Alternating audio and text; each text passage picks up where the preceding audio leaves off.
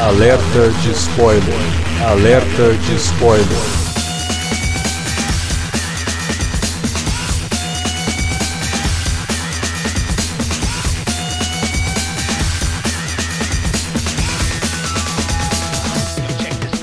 Olá, amigos! Eu sou o Alexandre e esse é o Alerta de Spoiler. No programa de hoje vamos comentar o aguardado filme do Coringa, né? Vocês acharam que a gente não ia falar? Não, não acharam que vocês escutam os podcasts, vocês ouviram o Alerta Vermelho sobre Taxi Driver e O Rei da Comédia, pelo menos a gente espera que vocês tenham escutado, e a gente comentou lá que falaria sobre o filme do Coringa. Então chegou a hora, mais um filme da DC entrando nos cinemas, e será que a DC está realmente acertando? Porque a gente já tinha elogiado Aquaman, a gente elogiou o Shazam, será que continua crescendo? Vamos conferir. Para comentar o Coringa, tá aqui com a gente o Davi Garcia. Pois é, cara, já falo logo de cara que é um filme bastante fora da curva, né, pro gênero, e, e é um filme que realmente tem muita coisa para dizer e diz bem. Também com a gente está aqui o Felipe Pereira. Filme aí que a gente vai aí dar uma comentada aí, né? o Felipe já quer manter o mistério. Será que ele gostou? Não sei. Vamos lá. Será que ele gostou? É, fiquem aí para spoilers sobre os comentários do Felipe. A gente já volta logo depois da vinhetinha para falar de Coringa. Não sai daí. Você curte os podcasts do Cine Alerta e quer ajudar a gente a manter esse conteúdo no ar? É muito fácil. www.padrim.com.br barra Cinealerta. Entre lá, dê uma olhada nos planos que temos à disposição e nos ajude. Como um dos nossos colaboradores, você ainda pode participar de hangouts, de sorteios mensais e de um grupo secreto no Facebook, onde você pode dar críticas, sugestões de pauta e muito mais. www.padrim.com.br padrim.com.br barra cinealerta. Entra lá, é rapidinho e você pode ajudar a manter o Cine Alerta no ar com esse conteúdo que você gosta. Fique agora com o podcast.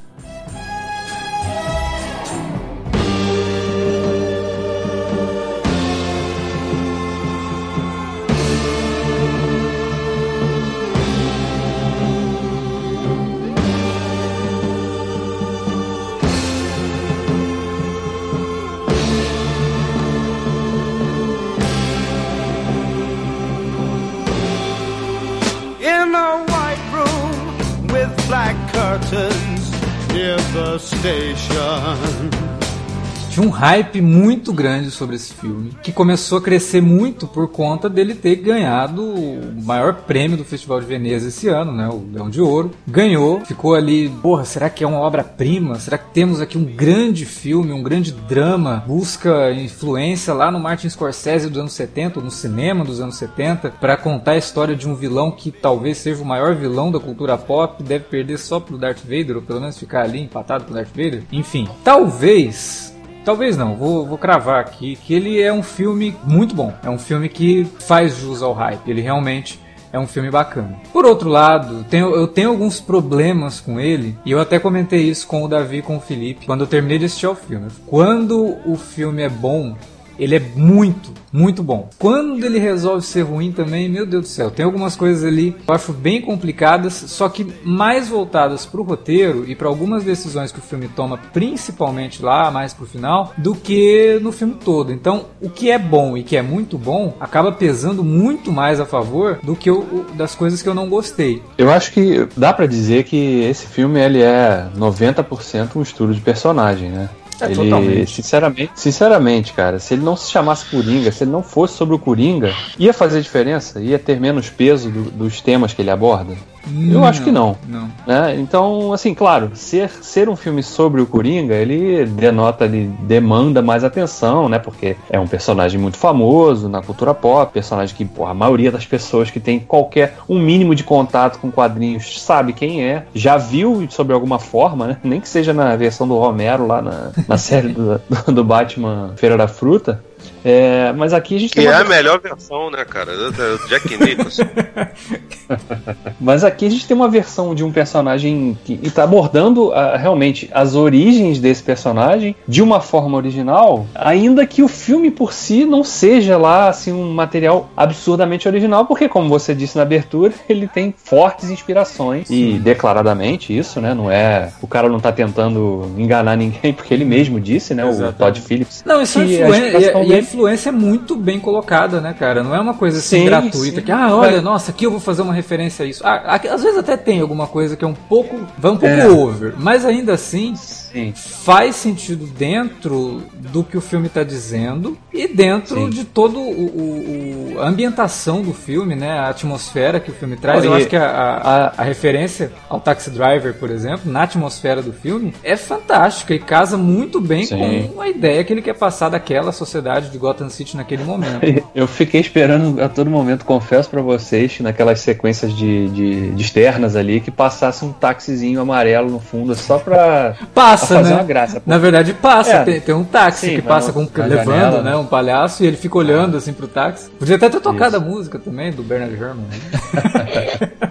Mas a, a, ambientação toda ela é muito parecida, né? Que aqui vale um dos, dos, bons e grandes elogios que esse filme merece, que é o design de produção. Ah, sim. Que não. é fantástico. Não, tecnicamente, né? eu não tenho um A para falar desse filme. Porque, é, assim, tecnicamente, esse filme ele é impecável, não dá para falar que. A única coisa que me incomoda, mas aí não é dele, é de duas coisas. Primeiro, é muito caro para reproduzir isso da forma correta. E segundo, que não é o único filme que tem isso. Aliás, filmes e séries que se passam na década de 70, 80 e até 60. Quando vai mostrar cenas noturnas, teve até um apontamento disso no Twitter e eu retuitei para comentar sobre isso. Aquelas luzes amarelas, elas não fazem parte do cenário dos anos 80, principalmente do começo dos anos 80, né? Que é essas uhum. luzes de, de, de iluminação de rua, amarelas, Sim. elas não fazem uhum. parte da estética dos anos 80. É, naquela época eram aquelas luzes esbranquiçadas, então o correto Sim. seria que nas cenas noturnas a gente tivesse uma iluminação mais fria do que uma iluminação uhum. quente, como a gente tem nesse filme. É só assistir qualquer filme da época e quem é mais velho se lembra de como que era a iluminação de rua antigamente. E, e, até por falar em iluminação, você vê que é um filme que tem um tema muito obscuro, sombrio, né? Você tá vendo um personagem que tá degringolando ali para pro, pro caminho do mal mesmo, abraçado ali por todos os fantasmas que, que assombravam, os traumas, né? Mas não é um filme diferente da trilogia do Nolan, por exemplo, que eu gosto muito e vocês também. Uhum. É, e acredito que quem tá ouvindo também gosta bastante. Mas não é um filme que aposta muito em, em sequências lá, né? Com mergulhadas na, na, na, escuridão, né? Você vê muita coisa, tem muita luz, tem muita cor aqui, né? Ele, ele é um filme que consegue. São se, cores urbanas, se, né? Então ele é bem natural, Sim. naturalista, entre aspas, nesse Exa sentido. Assim, exatamente. Porque... Nesse sentido, ele se dissocia, né? Um pouco do, do, desse universo que tá tão enraizado ainda na nossa cabeça do Nolan ali, embora esteja falando de um personagem que faz parte daquele universo, né? É, faz parte. Não, é, vírgula, né? Porque na verdade, assim, em termos de falando de universo, a gente tem aqui um universo autocontido que não se uhum. relaciona com nada que a gente tenha visto do Batman ou do universo de si e que deve ficar. Eu espero que a Warner, por favor, Warner, executivos, se vocês estiverem ouvindo esse podcast, vocês não estão, eu sei, mas é, deixem esse filme quieto. Não façam continuação, não tentem colocar esse Coringa dentro do universo do Batman que vai sair do, do, do, Matt, do, Reeves. do Matt Reeves. Não façam isso. Deixem esse filme. Eu não sei, cara. Não sei, de repente. Pode, pode ser que dê para encaixar esse personagem. Eu não sei ah, também não, não, não, para Phoenix gostaria não, de. Não, não, não, não, não, não, casa, não casa por vários por várias. Não, porque a gente não sabe. Não, mas não sei, não dá para. Eu acho que não dá para descartar ainda, porque a gente não sabe qual vai ser a pegada do The Batman, de fato. Né? Qual é a ideia do Reeves ali e qual é a ideia dos executivos da Warner também. Né? É, porque esse filme porque vai fazer sucesso, que... mas por que, que eu falo que não deve, é. deve acontecer? Porque esse filme ele tem classificação alta. Um filme do Batman Sim. não vai ter classificação alta. Aí você não vai pegar um pode, personagem. É, não pode, porque perder dinheiro, tudo bem. Vai ganhar dinheiro? Vai, mas não é a mesma coisa que o filme PG-13. Aí você não vai pegar um personagem que você construiu dessa forma nesse filme, um troço pesado, denso, incômodo, e jogar num, num cenário de filme PG-13. Isso, só, só isso, para é. mim, já invalidaria qualquer ideia que os executivos da, da, da Warner queiram ter. Aliás, é, mas, aí, se eles falarem assim, não, não, vamos fazer um filme é, classificação etária 18 anos do Batman, ok, mas eu acho um tiro no pé, particularmente. Ah, não sei, hein, cara, não sei. Então, assim, é, de novo, depende de quais são as ideias e os conceitos que o Reeves quer abraçar, né? Já se fala que ele foi contratado para fazer uma nova trilogia, uhum. né? Então, Eu não sei, mas assim, também não me desagradaria se, se fosse esse universo contido mesmo desse personagem, fosse só esse filme pronto, acabou. Porque foi muito bom, cara. É um filme de origem o que eu gostaria, é, o que eu gostaria é que esse filme não desse origem a filmes dentro desse universo, mas desse origem a outros filmes da DC que também possam ser autocontidos, né? Filmes que uhum. possam ser standalone e filmes que possam ser considerados uma espécie de graphic novel, né? Porque hoje tudo é graphic novel. Se você vai comprar um encadernado americano, você vai ver lá que na descrição eles colocam como graphic novel, que na verdade não é. É uma, um arco de histórias que saiu na revista mensal, que agora está compilada e eles chamam de graphic novel. Isso não é verdade. Graphic novel tem uma outra vertente, uma outra ideia, que surgiu lá nos anos 80 de criar histórias standalone de personagens num, num universo que não necessariamente é o universo da cronologia oficial e com uma abordagem mais adulta. Eu acho que esse deveria ser o foco para alguns personagens, não precisa ser só vilões. Por exemplo, um filme de personagens como Monstro do Pântano, que aí você cria um universo só dele ali e focado num público adulto, com uma história mais é, aprofundada, uma história mais voltada para o terror, ou por exemplo o Desafiador, que é um personagem que eu adoro, e infelizmente não teve nenhuma adaptação ainda, né, para cinema nem para TV, já se falou muito de ter, mas é o típico personagem que caberia muito bem dentro dessa ideia de filmes standalone, voltados para um público adulto e pegando ali a referência de algum gênero ou subgênero do cinema para tentar é, servir até como uma espécie de laboratório. Imagina um filme do Desafiador, por exemplo, uma pegada de filme de terror, uma coisa meio expressionista. Pô, seria, seria bem maneiro, cara. Cara, assim, é, acho que a gente já deve ter falado isso umas 200 vezes e correndo o risco de se repetir outra hora, outra vez, né? A DC tá completamente perdida. Sim, a gente tempo. tem um podcast sobre isso, inclusive. Pois é, não a, gente tem, não, a gente tem um podcast específico sobre isso. E se você pegar pra ouvir o BVS, o Liga da Justiça, o. Não sei se o Homem de Aço. Não, a gente fala. Não, no Homem de Aço não, porque não Cara, tinha ainda a ideia do universo compartilhado. Mas a gente fala mal da DC no cinema, assim, no sentido de. Eles não sabem pra onde eles estão indo, até nos filmes que a gente gostou, tipo Aquaman, Shazam. É, a gente fica pois se é, perguntando, então, tipo, assim, agora, né? O que, que eles vão então, fazer? Então, assim, essa parada de você falar, nossa, filmes standalone, não sei o que, assim, seria muito legal se eles dessem espaço para filmes de, de, personagens mais, mais segregados. É, mas assim, os standalone já têm acontecido, porque, cara, tudo leva a crer que esse Mulher Maravilha 1984 vai ser assim. O Aquaman e o Shazam já foram assim. E, cara, o que realmente acontece é que o Coringa ele é uma mudança de chave completa em relação até o que o que pode ser uma Mulher Maravilha em 1974, 84, a gente não viu ainda, é óbvio que pode ser uma parada surpreendente, pode, mas tudo leva a, leva a crer que por mais que tenha diferenças do primeiro, vai ser algo na, mais ou menos na mesma pegada, porque foi um sucesso, porque Perry Jenkins é uma boa diretora, mas assim, o Coringa não, cara, ele é, ele é quase aquela aquela vinhetinha de virada do Monty Python, sabe? E agora para algo totalmente diferente. tipo, é, é é isso total, cara. Porque o que o Todd Phillips consegue fazer aqui é muito louco em, em vários sentidos. Não é muito louco em relação ao Joaquim Phoenix, né? O Joaquim Phoenix é um, um ator absurdo e que provavelmente vai falar que ele vai concorrer ao Oscar e que ele tá na corrida é, chovendo é, molhado, sinceramente. Muito chovendo molhado. Não vou nem, eu, não, eu não vou perder um segundo sobre, é, sobre isso, apesar de ter perdido alguns. Mas, só tenho palavras doces para falar sobre ele. Mas, cara, o, o Todd Phillips ele não é um diretor ruim. Ele é, só que é um diretor de comédia. Até o Cães de Guerra, que as pessoas falam, nossa, é um filme legal de ação, não sei o que. Cara, é, tem algumas coisas legais de ação, mas ele não é um filme. Ele tem um de... senso de humor ali presente, né? É um filme de comédia, né, cara? É. Assim, é uma comédia, tem alguns elementos ali de, de filme de, de, de daqueles, daqueles buddy cops, assim, de, de, de ação, mas é uma comédia essencialmente. Não é uma comédia rasgada como as boas comédias do Kevin Smith, por exemplo, lá o. Eu gosto ainda daquele Tiras em Apuro apuros, saca? Do, do, do Bruce Willis e do, ah, do rapaz sei. do Third Rock. Não é daquele jeito, mas ainda assim é uma comédia. E, cara, ele faz um filme aqui que é muito diferente do que ele vinha fazendo. É um filme extremamente melancólico. Eu achei a,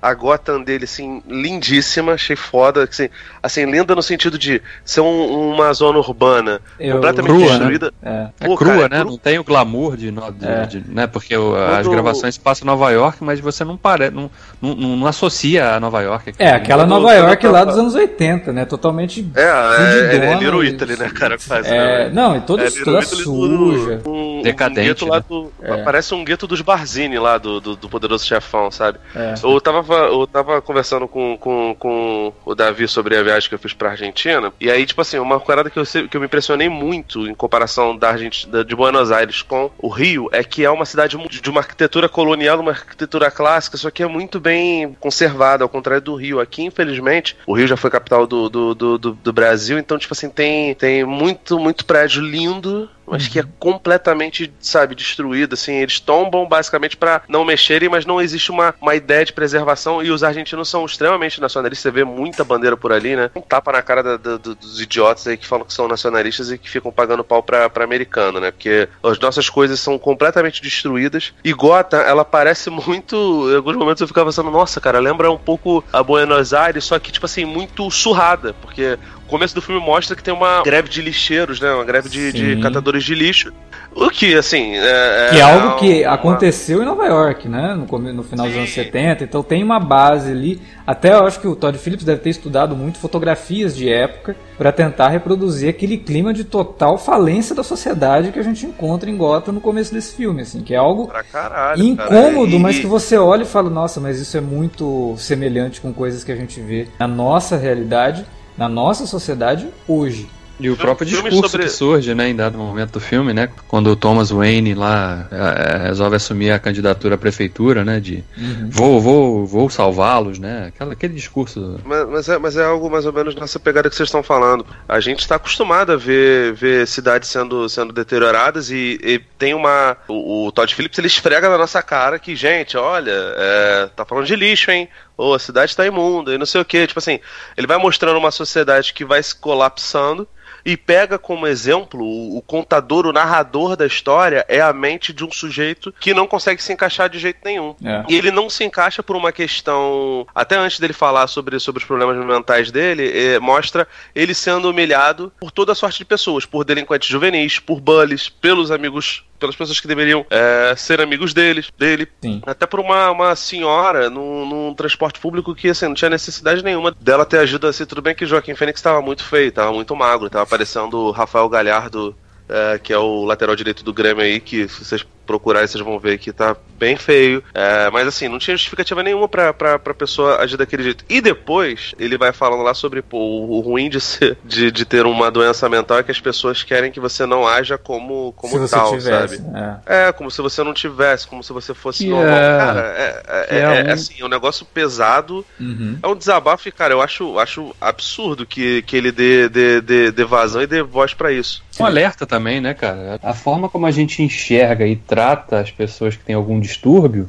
né, de isso é explicitamente dito no momento do filme lá, né, de se eu tivesse ali na sarjeta você ia passar por cima de mim, né? E a gente faz, tende a ignorar ou a tratar mal, né? Ou até a vilanizar mesmo, né? Sim. Só que tem. Pessoas, né? É, mas aí eu acho que tem, a gente tem que tomar um pouco de cuidado com algumas coisas que o filme faz. É, e aí tá um, um, pouquinho do que eu gosto do filme e um pouquinho das minhas críticas ao filme. Minha maior crítica do filme é que em vários momentos o Todd Phillips ele faz questão de ser bastante didático na temática que ele está abordando. E nesse didatismo, ele várias vezes não aprofunda de, uh, alguns, alguns tópicos. Então ele só passa por cima, diz aquilo que ele quer dizer e pronto, acabou, vai para a próxima. Então, é, em algumas como coisas. Como se só existisse aquela leitura, né? É, em algumas coisas. Induzindo o, filme... o espectador a, a, é. a, tirar conclusões que na cabeça dele só existe daquele jeito, né? Não, Sim, é, né, ele nem induz forma. o espectador a, a, tirar conclusão, ele já mastiga essa conclusão e já joga ali, porque vários momentos do filme, principalmente da, da segunda metade para frente, não tem como você ver aquilo e falar, nossa, é verdade, né? O Coringa tá certo fazendo isso aí. Não tem como. Uhum. Você olha para aquilo e fala, Sim. opa, peraí, né? Tem alguma coisa errada aqui, esse cara é realmente mais pirado do que a gente estava acreditando no começo. É aí ele vem para a parte que eu gosto, que é trabalhar uma ideia em cima do Coringa que o Nolan fez muito bem e que os quadrinhos fazem muito bem. O Coringa nos quadrinhos, ele não tem uma origem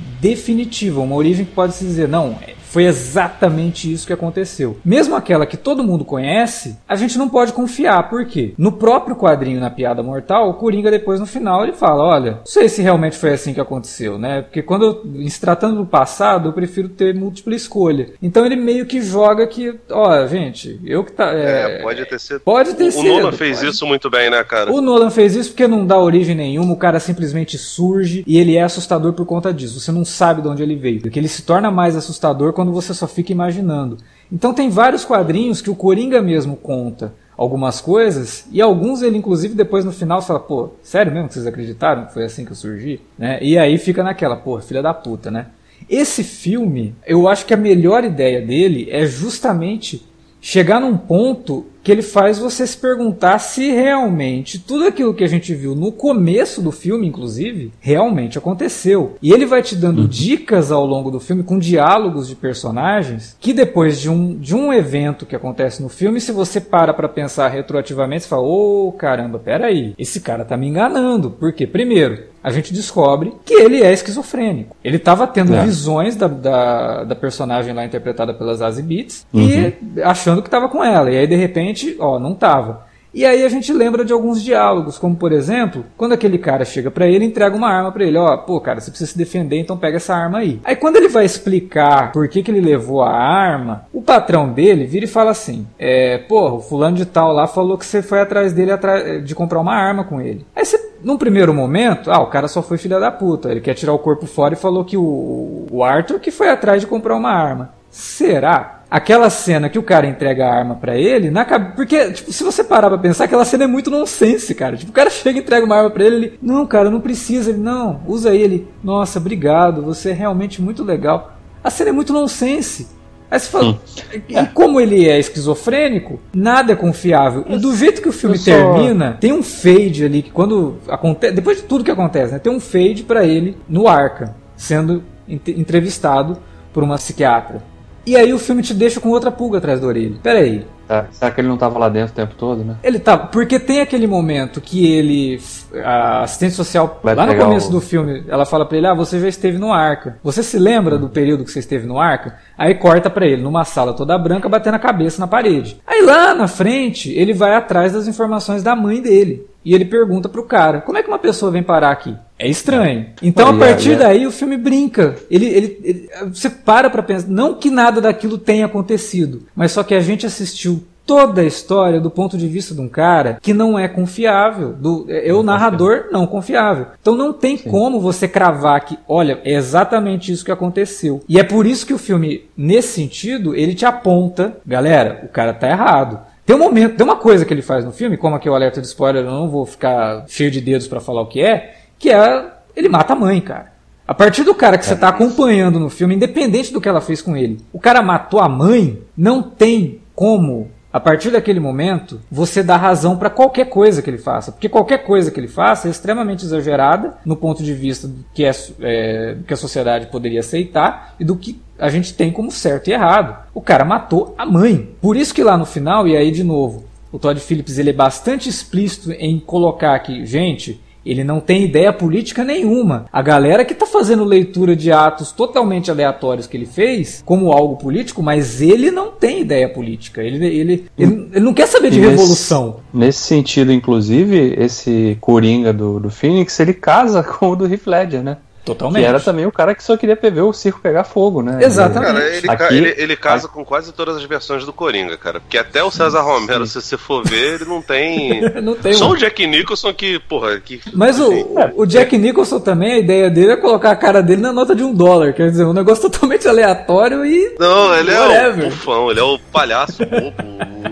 O, mas aqui é, é, é, isso tudo é dito de forma mais explícita, né? Porque ele chega a falar, não, não, não, não sou político, não tô aqui para dar mensagem política, né? Quando ele tá lá no programa e o personagem do De Niro indaga ele sobre isso, né? Sim. E ele fala isso explicitamente. Toda essa leitura que você fez do, das sequências, da, do fato dele ser esquizofrênico claramente e misturar realidade com, com fantasia, casa também com a, com a inspiração do Rei da Comédia nesse sentido, né? Totalmente. Não só pela construção do personagem, porque é um cara que diz ser aspirante a stand-up, é, comediante de stand-up, Uhum. Né? E aí o filme trabalha muito bem essas, essa subtrama também. Mas a, a, forma como, como a gente passa determinado momento do filme de realmente questionar o que, que é real, o que, que é fantasia da cabeça dele. Uhum. Algumas coisas ficam muito, obviamente, desenhadas de que eram fantasias, como a que você citou da relação dele com a, com a vizinha lá, com a Zazie Beats, e, e toda a relação dele com a própria mãe, né? Aquela, é. Será que tinha aquele carinho todo mesmo, naquele cuidado dele dando banho na mãe, alimentando a mãe, né? Dançando é até com a mãe ali. Não parece um sujeito que ele quer que todos venerem. Gostem o... dele. Não, não, não, não é nem isso. É um cara que ele. É a mesma coisa do Rei da Comédia. É o cara que ele quer a validação, a veneração por aquilo que ele passou. Tipo, poxa, eu cuidei da minha mãe. Por exemplo, aquela cena que ele ele se imagina no programa do De Niro, né? Ele fala uhum. isso. Não, mas é que eu cresci sem, só, sem o meu pai, só com a minha mãe, e eu tenho que cuidar da minha mãe, assim, todo infantilzão, sabe? E aí todo mundo bate palma para ele. Como se aquilo Não, que ele passasse. O, de, o, de, o dentro da fantasia dele, o. É, o Deniro abraça ele, tipo, é uma figura o paterna. não, o Deniro fala, você ser, eu queria que meu filho fosse que nem você, tipo, meio, meio professor Raimundo falando com, com o nem tanto mestre lá, sabe? Exatamente. Assim, não, faz, não faz sentido nenhum, realmente é uma parada, tipo, dele, dele, dele fantasiando. E, cara, sinceramente, até, eu acho até que é um exercício meio fútil ficar discutindo o que pode ou não ser fantasia nisso, porque, pô, cara, a ambiguidade no filme ela é tão bonita. Exato. E, e, e, ele, e ela, ele, consegue transportar aquilo ali pra uma poesia tão grande que, que tentar quebrar isso é, é, é fútil Pois é. é não, mas eu acho que, é, acho que discutir é legal, sabe? Você não, até porque eu acho que o filme. As, as visões. É que, o filme, que o filme permite isso. Permite e precisa dessas discussões. Porque, como eu falei, como é. tem coisas ali que ficam extremamente desenhadas, e fica muito claro que o Todd Phillips, com todo esse discurso que ele tá dando para defender o filme, que o Todd Phillips ele devia ficar calado. Que ele, né, o calado é um poeta. Sabotador, né? O cara sabota o próprio filme. Porque ele tá falando umas coisas tipo, ah, porque eu tenho que sair da comédia, porque eu não posso mais fazer comédia nesse mundo politicamente correto correto, porque não sei o que, então resolvi fazer um filme polêmico. Cara, o filme dele pode ser polêmico e muita dessa polêmica está envolvida aí numa impressão completamente errada que alguns jornalistas tiveram antes do filme estrear e que por conta disso muita gente já vai assistir ao filme com essa ideia na cabeça e não consegue tirar essa ideia e sai do filme com a ideia formada que eles foram antes de ver o filme, que eu acho ridículo. Consumiram ali um pré-julgamento do filme que sinceramente não faz sentido. E aí ele, não sei se por conta desse discurso todo todo, mas o próprio filme dele joga muito no seguro, cara. Tem coisas no filme que, por exemplo, toda essa discussão, e a gente vai ter que falar sobre isso aqui. A discussão de que o filme, ele dá voz aos incels. A partir do momento que você percebe que o Coringa, por mais que ele sim tenha problemas de relacionamento, ele não é, reflete esses problemas em ódio a nenhuma minoria, ele não odeia mulheres, muito pelo contrário, ele é até apaixonado por uma, e aí ele fantasia sobre isso, mas em momento nenhum ele culpa a menina, inclusive ele não pune a garota. É, ele... quando, ele tem chance de, de, entre aspas, descobrir que o que ele tinha tido era uma, uma fantasia e a menina estranha ele, ele não mata ela, ele não. Pois é, não, não tem punição ele sai ela. da casa, ele não faz nada, ele não encosta nela. Exatamente. Então, assim, não tem ódio a minorias. Muito pelo contrário, o Coringa ele só mata um personagem negro, que é no final, mas por conta de que aí ele já tá totalmente deturpado e ele é o Coringa ali, naquela cena do Arca, que deixa implícito que ele matou a psicóloga que era negra, que também me faz pensar um pouco sobre a questão da assistente social com quem ele várias vezes vai se consultar também ser negra, refletindo aquilo que a gente estava vendo ter sido só uma ilusão porque ele estava contando para uma psicóloga negra. Mas aí então misturei as estações, mas de novo, né? Meu problema, para ser bem sincero, só para fechar o, o, assunto, você falar sobre a, as possibilidades de isso é verdade ou não, é você se reduzir o filme a só isso, porque é um filme com uma miríade de um monte de assuntos absurdos, ele abre um um leque tão grande que, cara, é uma parada meio fútil mesmo você parar e, e, ficar só nessa, porque o filme tem várias camadas. O que eu acho que é fútil... um filme genial, mas... Não, o que poxa... eu acho que é fútil é simplesmente reduzir o filme a essa discussão, né, que a gente tá falando da questão dos incels e tudo mais, que é uma discussão ah, sim, simplesmente desnecessária e que tá servindo só para um monte de gente falar um monte de bobagem, principalmente em relação aos incels, transformaram incel numa palavra extremamente banalizada, estão repetindo isso sem entender o que isso significa, e quando se é, se promove esse tipo de discussão em cima desses caras, da forma como está sendo feita com esse filme, tá dando exatamente a voz para eles que sem essa discussão, talvez o filme do Coringa nem chegasse nesse povo, sabe? Ou pelo é. menos não chegasse não, não tem nada a ver, cara. Ele não, tem, não nada tem, nada, a ver. O Arthur Fleck não é um, não é um representante dessa categoria. Não assim, é. Não, não, não, ele não, ele não é incel. Então. Assim, chega, eu acho que chegaria porque uma boa parte desses do, dos incels são, são nerds, né? E é um filme. É, é. Não, que eu digo que não chegaria essa percepção, sabe? Não. Eu acho que é fácil eles se identificarem porque, tipo assim, eles vão. Eles, eles podem fazer essa leitura, mas eles olham basicamente. Os incels eles acabam olhando para qualquer ícone e, sabe, vão, vão pervertendo porque tem muito de sofisma na, na no, na, na, metodologia de, de, pensamento deles. Mas assim, sinceramente, uma coisa não justifica a outra. O, o Todd Phillips não precisa ser um pau no cu quando for falar do filme dele, defender é. o filme dele, sabe? O, o Scorsese recentemente fez uma declaração lá, disse que, que filme da Marvel é, não, não tem cinema e não sei o que, e é filme de boneco, não sei o que. Ele tem razão. Acho que as pessoas não têm que ficar discutindo com, com o Scorsese. O, Cara, o amigo ainda falou assim: é, mas os filmes dos, dos irmãos Russo são melhores do que os três filmes, os três últimos filmes do, do Scorsese. Eu olhei pra cara dele e falei, cara, silêncio é ruim, mas, cara, o de Wall Street é melhor que qualquer filme da Marvel. Porra. E o, o, a invenção de Cabrera eu nem falo, porque é, é eu, eu sou. Eu entro em porrada de qualquer pessoa que fale mal desse filme. E eu não sou a pessoa que, que fica levando, levando opinião, opinião a sério, sabe? Cara, as pessoas têm direito de, de ter os seus pensamentos sobre, sobre isso. Eu não sou tão purista quanto o, o Scorsese, mas assim, o Scorsese ele falou um negócio que, que também foi, foi tirado de contexto e ele consegue não ser pau no cu. O Todd Phillips falando essas bostas, ele, ele, ele quase fica tão idiota quanto os caras que estão jogando o filme dele por ser simplesmente um, um louvor a, a, aos incels. Né? Acaba que essa postura dele agressiva alimenta até crítica negativa, né? Porque o cara que já está disposto a enxergar coisas que ele achava que o filme era antes de ver, uhum. vê o diretor, né, ficando tão na defensiva que ele acaba indo para cima e explorando, deturpando até as coisas da forma que elas não são de fato, né? Sim. E deixam de falar de de repente de, de pontos do filme que eu acho que são equívocos do roteiro. Por exemplo, eu acho que tem o roteiro, embora seja um roteiro muito sólido, muito bom, principalmente no que tange o desenvolvimento e a exploração do, desse estudo do personagem que é o Arthur Fleck, mas a partir do momento em que ele atinge, ele ultrapassa aquela linha que separa o, o, o cidadão normal ali do cara que, que abraça o caos, né? Que é aquela cena do metrô em que ele acaba matando os três caras lá dentro do, da estação, dentro, dois dentro do vagão e um na estação.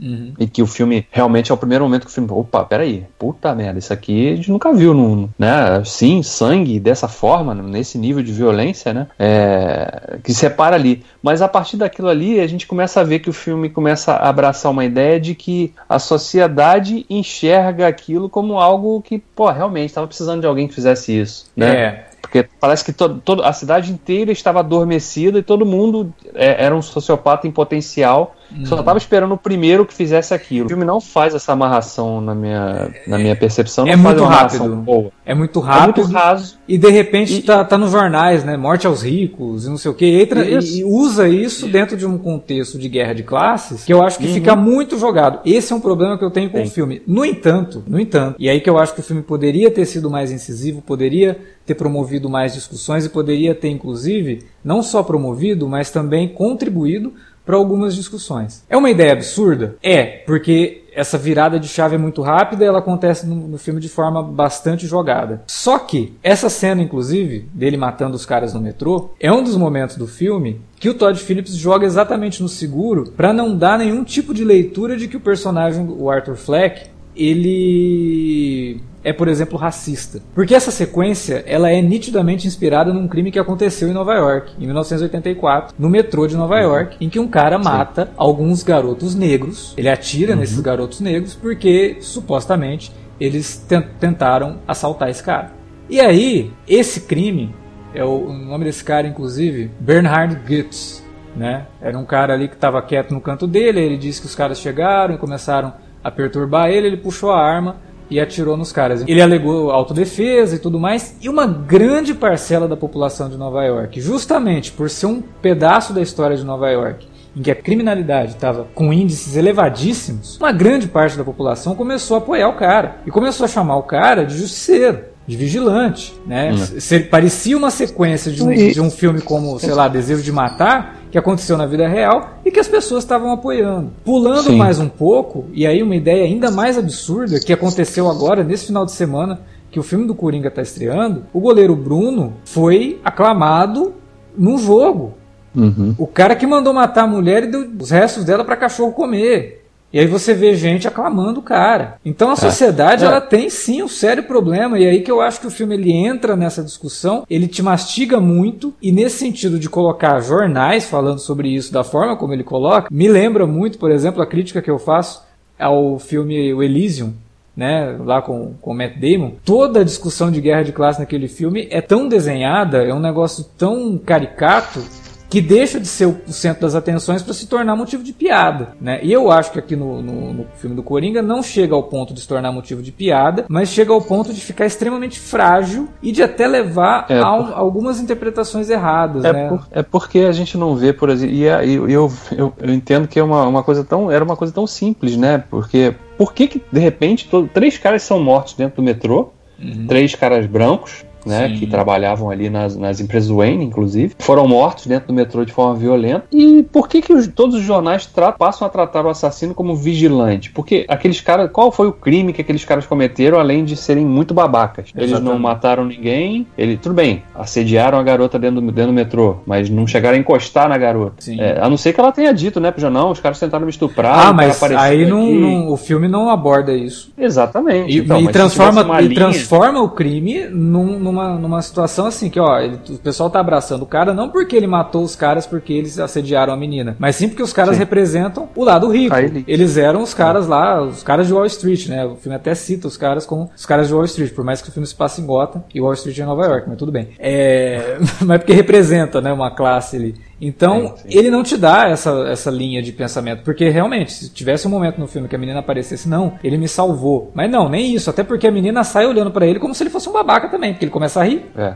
Exatamente. Então essa, essa, essa linha é muito frágil, assim, essa ligação muito. que se estabelece entre o, o rompante que, que a espiral de, de, de, loucura que vai tomando conta do, do, do personagem é, não, não tem uma liga muito, muito forte com o que ah. a gente vê de resposta da sociedade. Até porque todo mundo está o... se identificando com o cara a partir do que exatamente? Não, e outra coisa, o cenário que é criado por conta disso é fundamental para o final do filme. Então, essa, como essa linha é. é frágil, o que a gente vê no final acaba se tornando extremamente complicado e frágil também, no sentido de como é. que aquilo poderia fazer sentido. A gente sabe que faz sentido sim, né? Por quê? Por que, que eu falei da questão do Thomas Wayne? Porque o Thomas Wayne surge em Gotham City como um pretenso salvador. E você percebe nitidamente que as pessoas, naquela situação, quando você tem uma sociedade, e é aí que eu acho que o filme deveria, aí que eu acho que todo mundo deveria centrar nessa, ne, nas coisas que funcionam no filme, sabe? Principalmente nas coisas que funcionam, porque as coisas que não funcionam, como a gente falou, são fragilidades, mas que as coisas que funcionam suplantam essas fragilidades. A ideia de você ter uma sociedade e Gotham City representar um microcosmo em que as pessoas estão desesperadamente em busca por um herói, e como você não tem a figura desse herói, afinal de contas a gente está vendo uma, uma história que que se passa antes do surgimento do Batman, a gente não tem o contraponto pro Coringa. O Thomas Wayne surge, mas ele fala uma asneira na TV. E aí isso acaba acarretando na, na, numa raiva ainda maior das pessoas. Aí quando um cara vem e surge como um símbolo, esse símbolo é totalmente deturpado numa so sociedade que já está deturpada. Então numa sociedade uhum. desesperada por um herói, o único cara que faz uma coisa que eles se sentem vingados por conta dessa coisa que o cara faz, por mais errada uhum. que seja, se torna o ícone. Vira um, se torna um mito. Não é distante daquilo que acontece na sociedade.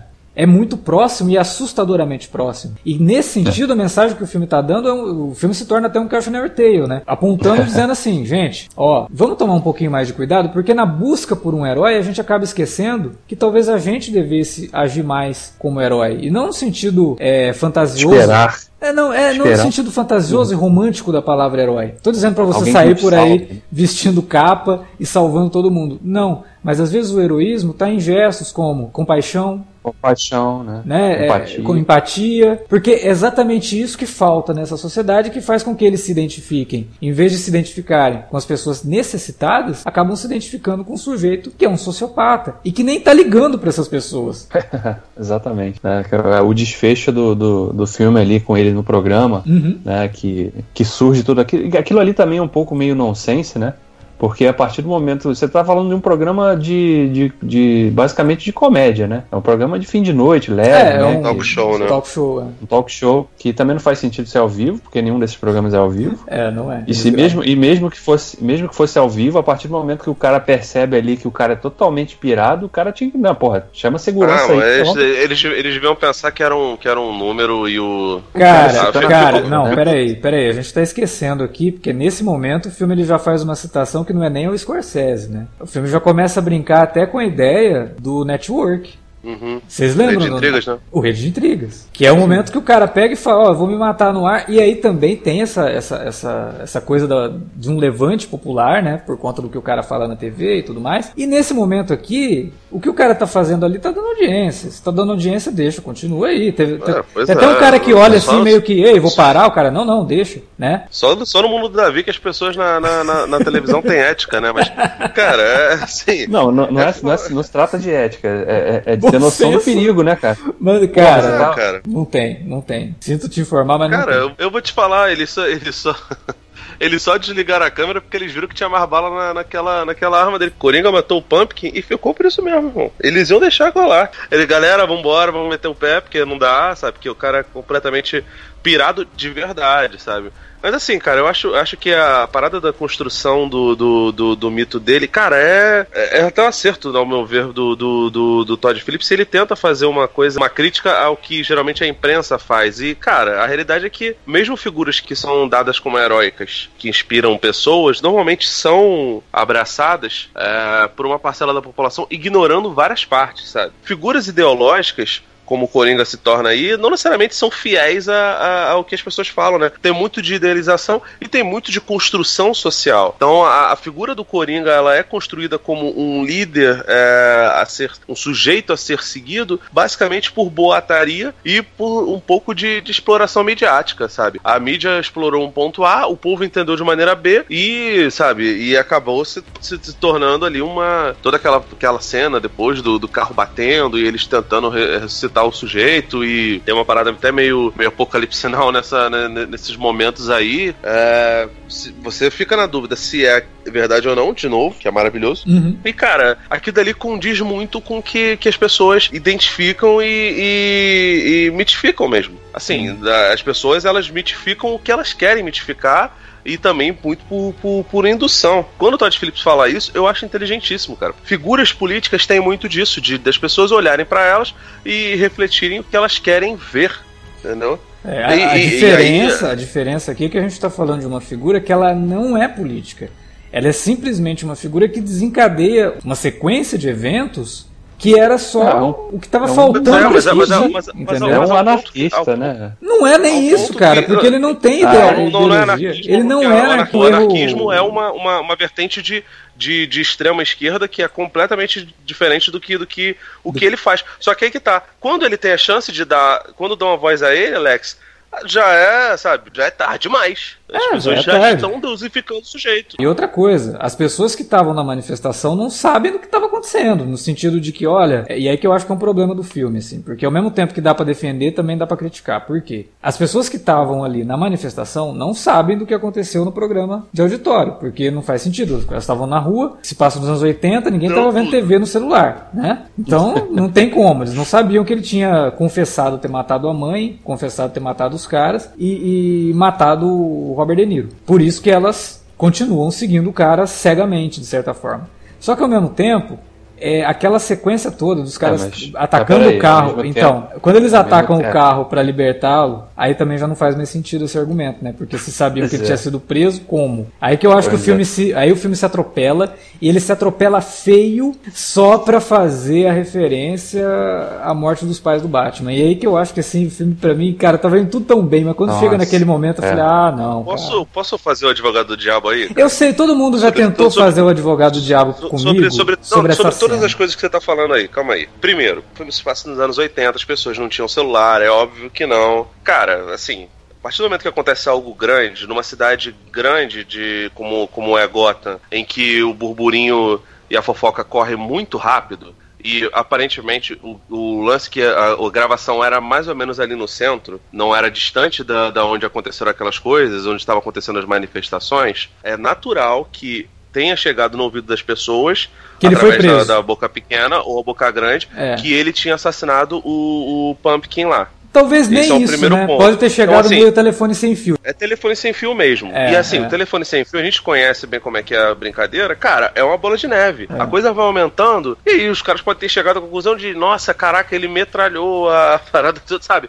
A, o boato vai aumentando, porque enquanto o conto aumenta um ponto, pode ter chegado até o ouvido das pessoas algo completamente diferente do que tinha acontecido. Hum. Segundo, quando, as, quando se fala que ele assumiu que matou a mãe e não sei o que tal, cara, as pessoas elas que estavam vendo o, o, o negócio, elas Algumas desacreditavam no que ele estava falando. O próprio Robert De Niro demorou a acreditar que ele estava falando algo que era real. E pode, pode até ser que na cabeça dele ele ainda tivesse. Ah, o cara tá, tá falando isso pra, pra, pra sacanear. Tanto que ele não acredita quando ele saca a arma, acho que é uma arma de brinquedo, e dá um tiro na cabeça dele. A, a psicóloga que estava do lado lá que ele beijou, ela já tinha percebido que o que ele estava falando era verdade, até porque, tipo assim, ela foi, ela foi tocada por ele de uma maneira bem agressiva, ele dá um beijo nela. É. Então, ela teve ali a prova carnal de que estava lidando com um sujeito completamente louco e ela tem experiência naquilo dali. Agora, o julgamento que as pessoas têm ser, ser da, da psicóloga é muito complicado. Acredito até que a produção mesmo estava desacreditando naquilo. E se a produção, e se as pessoas que estavam vendo desacreditavam naquilo, você imagina a pessoa que não estava vendo o programa ao vivo, né? É, e que chegou é, ali. O terceiro, o que, pra, que para mim é bem. O terceiro que eu acho bem complicado e é difícil de defender, foi até uma das conversas que eu e você tivemos em off, de fato, Thomas Wayne, no, do, porra, é muita coincidência, exatamente Não. num dia que está acontecendo uma manifestação daquela. O cara saiu é, com a é, família pra ir no cinema de rua. considerando que era um filme que, que o filme estava sendo completamente onírico, aquilo dali para mim é muito mais fantasia do que do que do que realidade. É, e eu achei até lá. Bonito o, o, o, comentário de que a Gotham naquele apocalipse que foi instaurado graças ao a um líder, tem assim, distantes referências à anarquia, assim, um líder que não tem cabeça política, que move as multidões, principalmente o proletariado, que encarou ele como, como um herói do, do proletário quando não necessariamente é, e assim, isso é uma crítica até válida da esquerda que adora ficar abraçando. Olha o que aconteceu com o Daciolo, né? Então, assim, é, se tratando daquilo dali, é o apocalipse causado pelo, pelo, pelo Coringa, né? Mesmo que indiretamente, como boa parte das coisas que acontecem com o Coringa, você vê qualquer grande saga do Batman, se aparece o Coringa, a chance da, da parada ter mudar da noite pro dia é, sabe, de, de, da água pro, pro vinho, é, ou do vinho pra água, é gigante. Então, assim, ele tem esse, esse, esse poder. E essa mudança que ele causa, esse apocalipse vira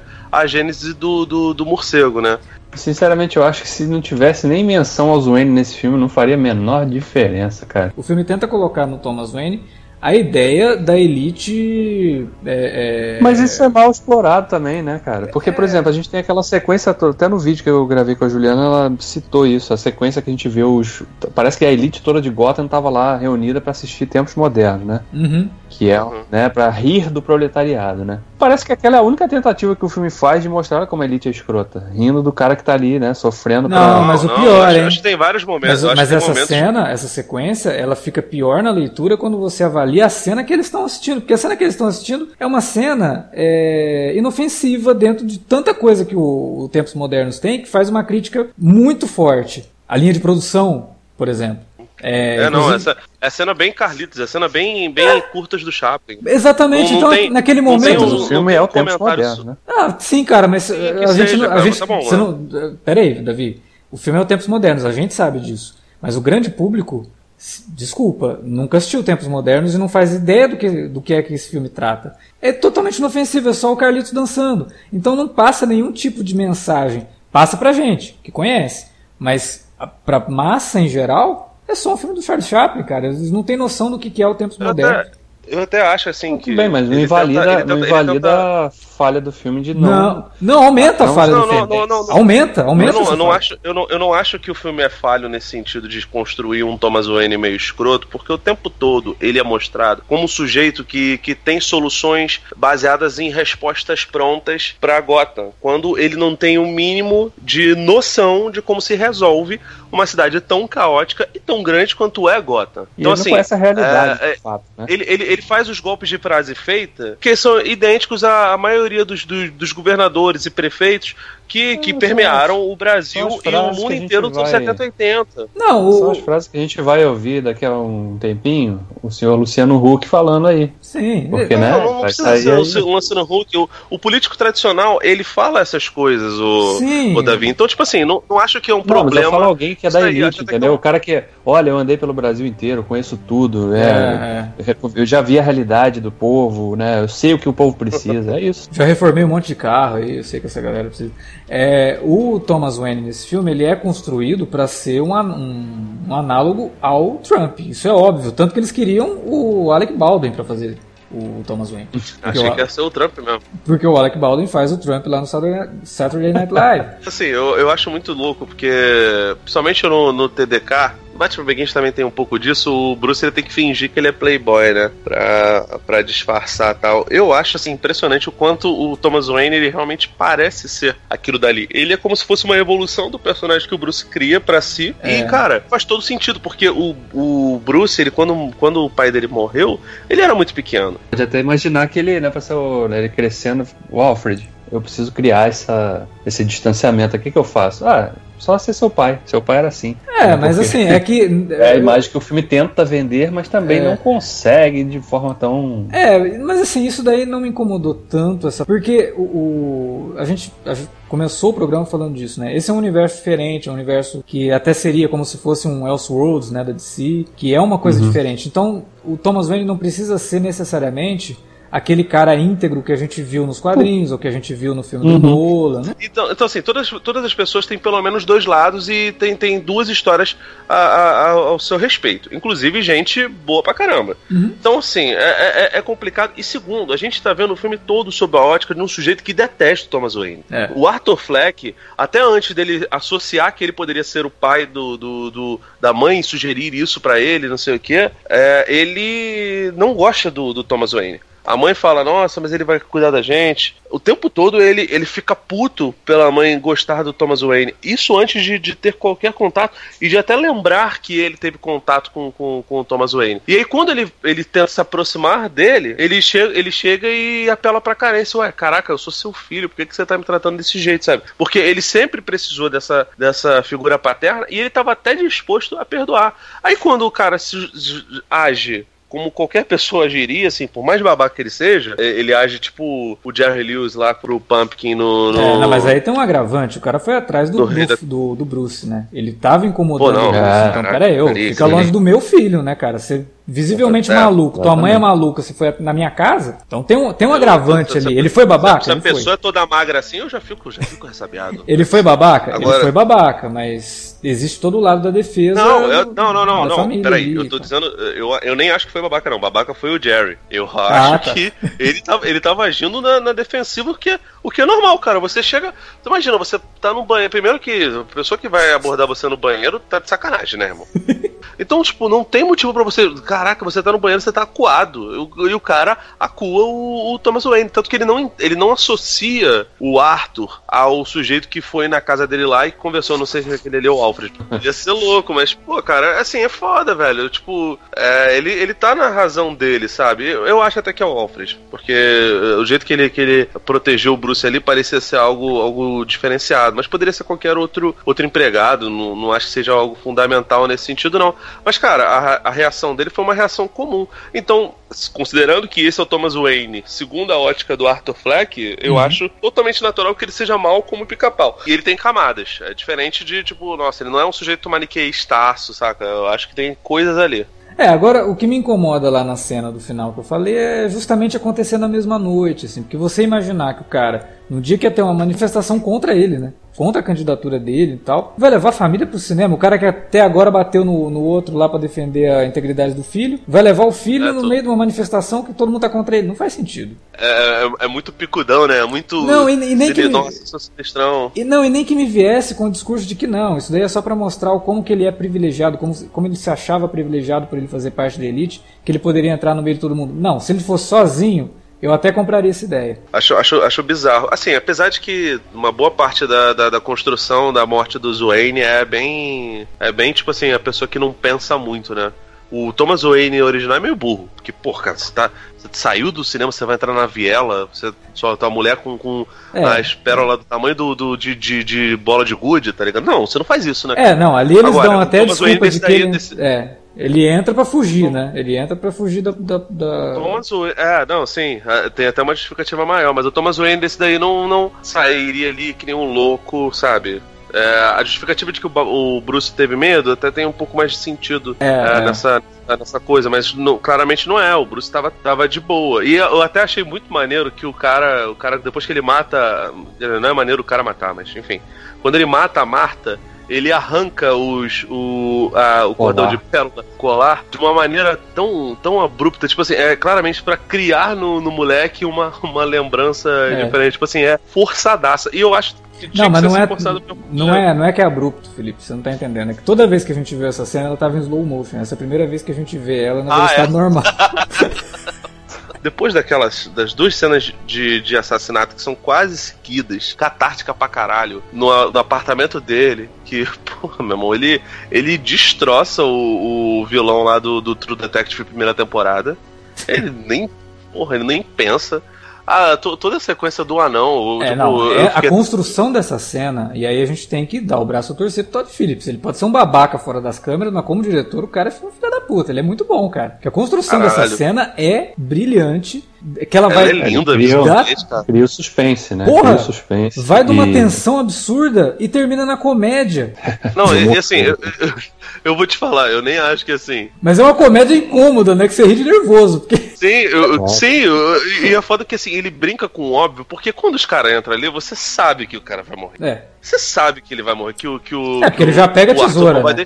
Ele já pega a tesoura. Não vai deixar, ele, ele, não vai deixar, não precisava nem pegar a tesoura. Você sabe que o cara vai rodar, tá ligado? Agora, a maneira como foi feito é rápido pra caralho, é seco. E aí, aí ao mesmo tempo que o, o, o golpe é seco, porra, ele se molha todo com sangue, fica bonito pra caralho em cima da, da, da, da, da maquiagem. Aí chega lá o gigante Léo, tá querendo sair. E, porra, o, a parada do. Eu, eu vou te falar, antes até do anão começar a conversar com ele, ele falar que ele gostava do anão e tal. E, assim, tem aquela parada, o pessoal ficava, pô, mas como é que. A mãe dele falava, ah, mas você não consegue fazer as pessoas rirem. Então, a pausa dramática que ele faz, ele, ele, ele, ele fala, pô, abre pra mim aqui, ele levanta, ele abre aí. Aí ele pega a porta assim, ele fecha, você acha que ele vai matar o cara. Fulano, oi, você nunca me tratou mal. Vai lá. Aí dá um tapinha assim nas costas dele. Filha da puta, cara, que desgraçado.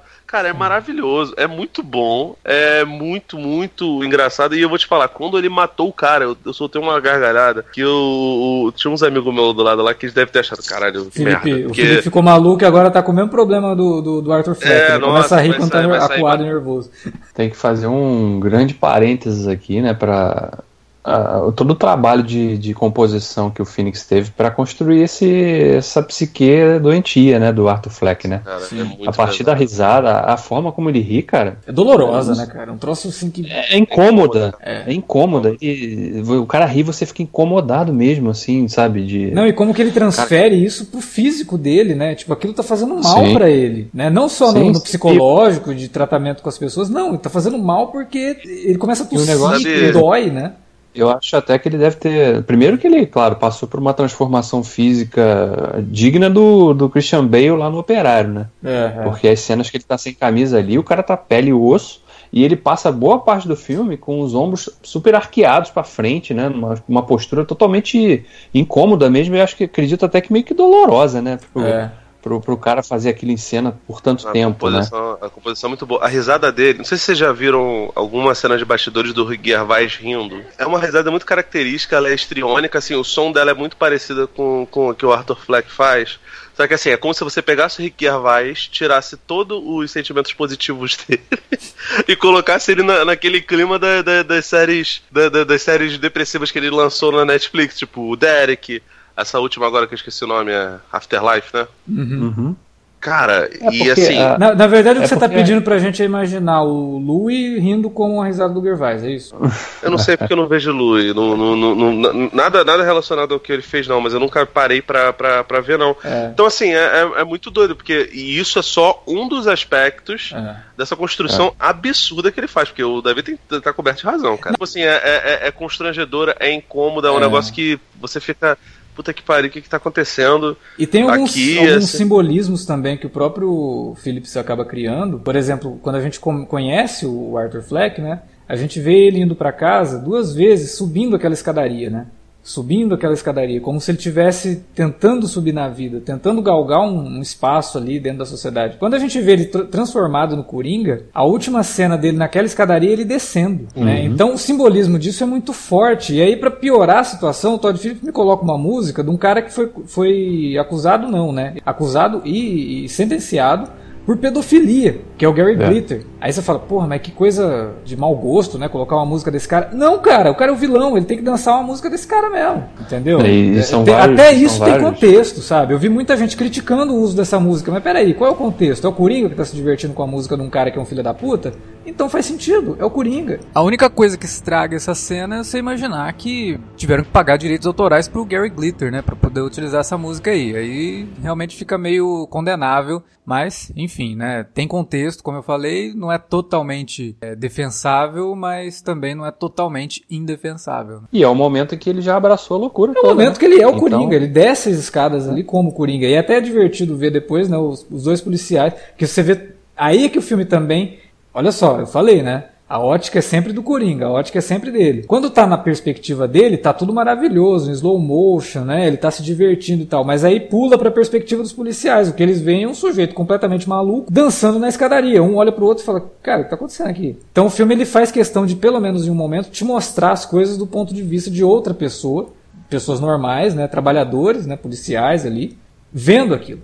E aí, de repente, o filme tem essa quebra de até corta a música e volta para os caras, assim. Então, se, existe sim essa leitura toda, né, de, de, de, você imaginar que, sendo do ponto de vista dele, ele se romantiza, né? Ele se vangloria das coisas que ele faz e ele, é, e... em todo momento, ele quer validação disso. E aquela cena final, a cena realmente que fecha o filme, com ele lá tendo aquela entrevista com a, com a psiquiatra lá na. O que parece Arca, né? É, é o Arca. É.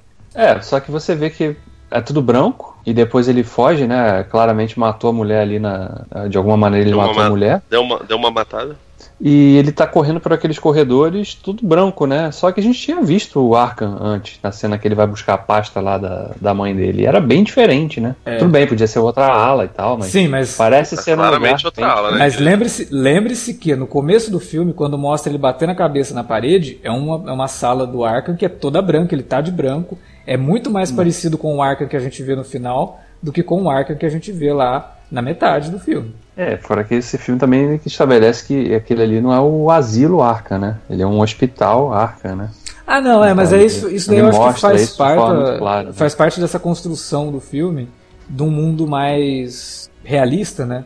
É, provavelmente o Arca não seria exatamente só um, um asilo, um asilo. para criminosos Isolado. insanos. Né? Cara, mas é aquilo que a gente falou no início. Ele é um filme que tem muito mais ponto positivo e bem menos ponto negativo. É, e, e, as mensagens e os temas que ele explora eles são muito mais relevantes e muito mais é, factíveis de discussão, como, gente, como, essa que a gente teve aqui. E, e certamente as pessoas que estão ouvindo aí vão falar assim: pô, mas vocês não falaram desse aspecto ou daquele aspecto, né? É, uhum. Certamente tem isso, porque é, um é, é esse tipo de filme. E porra, você falar de um filme da DC nessa na atuada recente que a gente tem que permite esse tipo de discussão, um filme com uma linguagem adulta, realmente é, escancaradamente né? adulta. É. E não é, sim, não é um adulto como a gente, a gente criticou, por exemplo, no Deadpool, que o Deadpool não é adulto porcaria nenhuma. Ele está sempre se comportando uhum. como um adolescente, o filme todo se comporta como um filme para adolescente, ele só tem É um adolescente que se acha adulto, né? É. Que é um filme realmente para pessoas que têm uma certa, um mínimo de maturidade, né? Para você tem. conseguir pegar as, as nuances aqui. E, e, e também não estou falando isso, ah, então adolescente não pode ver esse filme. Ah, pode, desde que saiba exatamente o que está tá vendo, né? E consiga é. separar as coisas, né? Não, exatamente. Mas. E, e, não idealizar esse personagem também, né? Porque. É, mas aí é que é... tá. É o que eu falei lá no começo, cara. O filme não te dá essa abertura para ficar. Porra, eu sei lá. Eu, eu, eu, eu acho que não é um filme para todos os públicos. Não tem, é, não tem, é. Tem, mas... tem que ir devagar com essa porra. É, mas, é. mas não, eu não. ninguém, termina, fui... ninguém termina o psicose achando que o Norman Bates estava certo, cara. Vocês superestimam o público demais, cara. Dá uma por olhada. Exemplo, depois exemplo. vê o, o, A Terra é Plana que tá na Netflix, querido. Pra você ver o quanto tem gente maluca, cara. Tem gente que. Porra, velho. Mas na sessão que eu fui, por exemplo, tinha pai com criança, né? Então. É, isso eu acho complicado, né? E é assim, cara, uma vez que você já foi mitificado, pô, cara, as coisas que você falar já, já vão ser vão ser relativizadas. É as coisas que você falar e as coisas que você fizer vão ser relativizadas. Isso para todos os lados, para todos os espectros políticos e tal. Então, assim, se você quer. Tem, sempre tem um idiota, principalmente no YouTube aí, querendo, querendo determinar se o Thanos é de esquerda ou de, de direita. Se o Coringa é de esquerda de direita. Assim. Não tenta botar o personagem dentro de um espectro político a partir do momento porque o Todd Phillips ele deixa claro no filme dele. O Arthur Fleck fala: eu não tenho lado político, eu sou. Eu, eu, eu, não tenho predileção. Não adianta, cara. Eu sou isento a isso. Eu tô num, num, num, sistema, eu sou tão excluído que eu não chego nisso. Ele não tá acima disso, ele tá muito abaixo. Ele tá muito abaixo. Ele é excluído de absolutamente todo mundo. As pessoas olham para ele sempre como um sujeito estranho e errado. Ninguém abraça ele, ninguém faz nada com ele. E assim, ele não culpa as pessoas por, por vez de minoria para ser encaixado pela direita e nem tem, tem pretensão de, de fazer subir o proletário, sabe? Ele não tem uma causa de, que, que, que, o faça aparecer com qualquer líder de, de esquerda, gente. É isso, cara. Ele é uma figura assim. E, e o Todd Phillips, nesse ponto, acaba acertando muito. O roteiro dele, do, do, do não lembro quem é outro roteirista, acerta muito em mostrar ele como um personagem que, que alheio a essas coisas todas. Ele não, ele não tá acima, ele tá abaixo mesmo. E, e, e assim, isso é bom falar porque tem muita gente que está sempre abaixo de qualquer linha civilizatória. O que hoje o pessoal fica falando sobre ter violência no Rio de Janeiro, que está pegando não sei o quê, é, as pessoas reclamam porque está dando tiro na Zona Sul. Porque quem mora na favela, irmão, já é esculachado por policial, por traficante, por bandido de farda ou não, o tempo todo essas pessoas na maior parte das vidas, das vidas delas, né? Por mais que elas tentem. Algumas têm cidadania, né? Porque as coisas mudaram para melhor um pouco nos últimos tempos, não por conta dos políticos, na maioria das vezes, mas assim, as, essas pessoas elas vivem à margem de, de maneira completamente forçada e não tem chance de, de, de viver. E você não precisa ser um, uma pessoa que tenha doença mental, você não precisa ter uma parafilia, você não precisa ter complexo de ético, você não precisa ter nada. Basta você ser pobre. Essa realidade que acontece em Gotham acontece no Rio de Janeiro, acontece em São Paulo, na maior parte das, das grandes cidades, né? Desde que começou a grande migração para as grandes cidades. Isso é uma realidade muito, muito grande. E, no caso, que o, o que o Phillips e o Phoenix fizeram é mostrar um sujeito que é doente. Mas existem pessoas que são perfeitamente sãs e que vão ficando doentes com o tempo por conta dessa, dessa opressão que, que o sistema faz em cima delas. É bom que as pessoas olhem para isso e percebam isso, né? Infelizmente, e isso não é uma camada muito profunda, não. Não. Se você for, for, minimamente sensível, você percebe. Porra, isso é, Agora, se você é extremamente ser... super, superficial, como eu falei lá atrás. Não tem como você sair do filme sem ter essa, essa, essa leitura. Porque o filme o tempo é, todo te diz isso. Se você quer fazer uma leitura sociopolítica de alguma coisa que vá além dessa, dessa, desse fla-flu ideológico que tá chato pra caralho mesmo. Não tá chato porque não é, é politicamente incorreto, não, não é, não é por causa disso, não. É porque as pessoas estão reduzindo. Uh, da, mesma, da, mesma, forma que um monte de gente de esquerda, e eu sou de esquerda, tô cansado de falar isso aqui, é chato pra caralho de tratar qualquer pessoa que discorde deles como fascistas, também tá ficando muito chato esse negócio de tratar qualquer, qualquer cara que tá sendo minimamente machista como incel. O machista não é incel necessariamente, o do incel obviamente é é, machista, mas assim, é, é ridículo, porque você tá pegando uma classificação que, que não se encaixa com o perfil só pra, pra parecer cool, pra parecer descolado com, com seus é. amigos. E aí quando Parabéns, você banaliza você tá... essa palavra, assim como banaliza fascista, assim como banaliza incel, você tá contribuindo para ascensão dessa galera pelas beiradas. E aí, cê, quando você perceber. Você tá, tá, tornando ela, você tá fazendo elas se tornarem mais populares Exatamente. e você por, provavelmente está afastando pessoas que vivem na zona cinza. Isso aconteceu numa. não tô nem falando de necessariamente de, de, de eleição, mas assim, se, se, você começa a criticar as pessoas dessa forma, de, de você afasta, cara. Você afasta. O Brasil é um país de, de pessoas extremamente simples. Você não pode chegar e, e ignorar a pessoa, falar que ela, que ela é uma, uma fascista porque não sei o que porque ela é religiosa. Cara, não funciona desse jeito, não, ou pelo menos não deveria funcionar desse jeito, sabe? A empatia passa por isso. Que não adianta de nada você chegar lá, mover mundos e fundos, juntar dinheiro para ajudar uma causa internacional quando você é um completo imbecil com pessoas que estão do seu lado, cara. Ele até fala isso, as pessoas não passavam por cima de mim, elas passavam os pés por cima de mim porque elas não queriam ter contato nenhum. O que o Arthur Fleck fala ali é uma, uma condição do pobre. E assim, a maior parte dos pobres, né, eu, eu não sou exatamente miserável, mas eu sou pobre. Não tem consciência nenhuma, como o Arthur não tem não tem consciência de que está sendo escravizado, não tem consciência de que está sendo é, oprimido, está sendo esmagado. E aí, se você chega com essa classificação, oh, nossa, você é um incel, hein, meu? Ô, seu alienadão, ô, seu fascistão, seu nazistinha, não sei o que. É chato e você afasta as pessoas. Então, assim, não seja essa pessoa. Você não contribui, vamos, vamos... Né? Você não contribui com ela é. também. Se você acha que a pessoa está errada, se você acha que ela deveria ter uma mente mais aberta e ampliar esse conhecimento da pessoa, não é xingando ela, não é rotulando não, ela que você vai fazer não, com que ela seja, se abra. Não seja tão taxativo, sabe? Tente é. conversar na boa. E assim, eu tô, é, é, isso que eu tô falando é um negócio que eu tento fazer o tempo todo. Eu não sou precioso por causa disso, eu sou, sou um esquerda, inclusive. Mas assim, a gente tenta evoluir nesse sentido para não ficar parecendo sempre o professor palestrinha o tempo todo. É chato, sabe? Que também, não, que não... também é um estereótipo que eu acho que devia ser um pouquinho mais abrandado, essa questão do ah, pô, vai dar carteirada? Ah, é, virou professorzinho? Cara, num país em que a educação não é mais levada a sério, em que todo mundo tenta uhum. desacreditar a informação e o conhecimento, esse tipo de, de, de argumento fortalece justamente quem a gente tenta combater, sabe? Que o cara vai demonstrar um mínimo de conhecimento, você vai chamar o cara de palestrinha? Ou vai falar que ele está dando carteirada? É tudo muito complexo, as coisas não podem ficar só no preto e no branco. As pessoas são complexas, as pessoas têm camadas. A gente precisa entender isso se a gente quiser funcionar como sociedade. Senão a gente vai continuar elegendo coringas por aí em menor ou maior escala e depois não vai adiantar reclamar de falar, pô, né, a gente devia ter feito alguma coisa. Pois é, devia. Pô, agora, agora, que a gente falou isso aí, eu tô me sentindo até até o Drogon lá no, no último episódio do Game of Thrones, sociólogo pra caramba. Vou, vou até queimar um um trono de ferro que eu tenho aqui mais, mais sociólogo que o Drogon. Vamos terminar esse podcast desse jeito, então.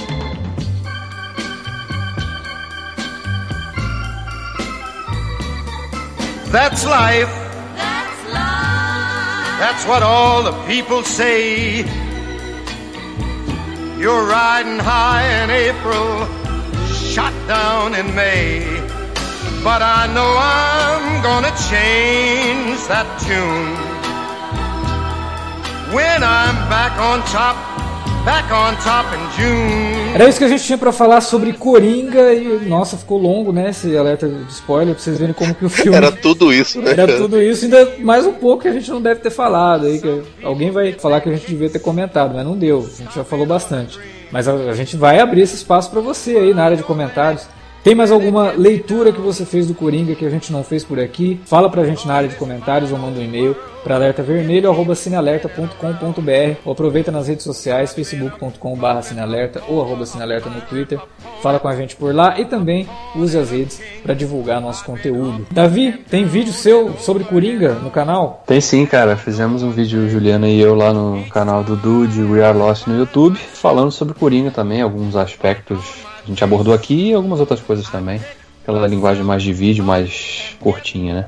Então, confiram e confiram também a crítica ao Coringa do Felipe lá no Vortex Cultural. Vai ter link para tudo isso no post desse podcast. Se você estiver ouvindo pelo Spotify, entra lá cinealerta.com.br, procura o post do, do programa e vai dar uma olhada nos links. É isso, a gente volta daqui 15 dias com mais Alerta Vermelho. Agora a gente volta à programação normal. Teve três podcasts na sequência aí. Aliás, nossa programação vai ficar normal porque a gente deve comentar uma série em minicast muito brevemente. Eu acho que vocês já sabem do que a gente está falando. É isso, valeu pela audiência, até a próxima. A pawn and a king, I've been up and down and over and out. And I know one thing. Each time I find myself laying flat on my face, I just pick myself up and get back in the race. That's life. That's life. And I can't deny it. Many times I thought of cutting out, but my heart won't buy it. But if there's nothing shaking come this here July, I'm gonna roll myself up in a big ball. And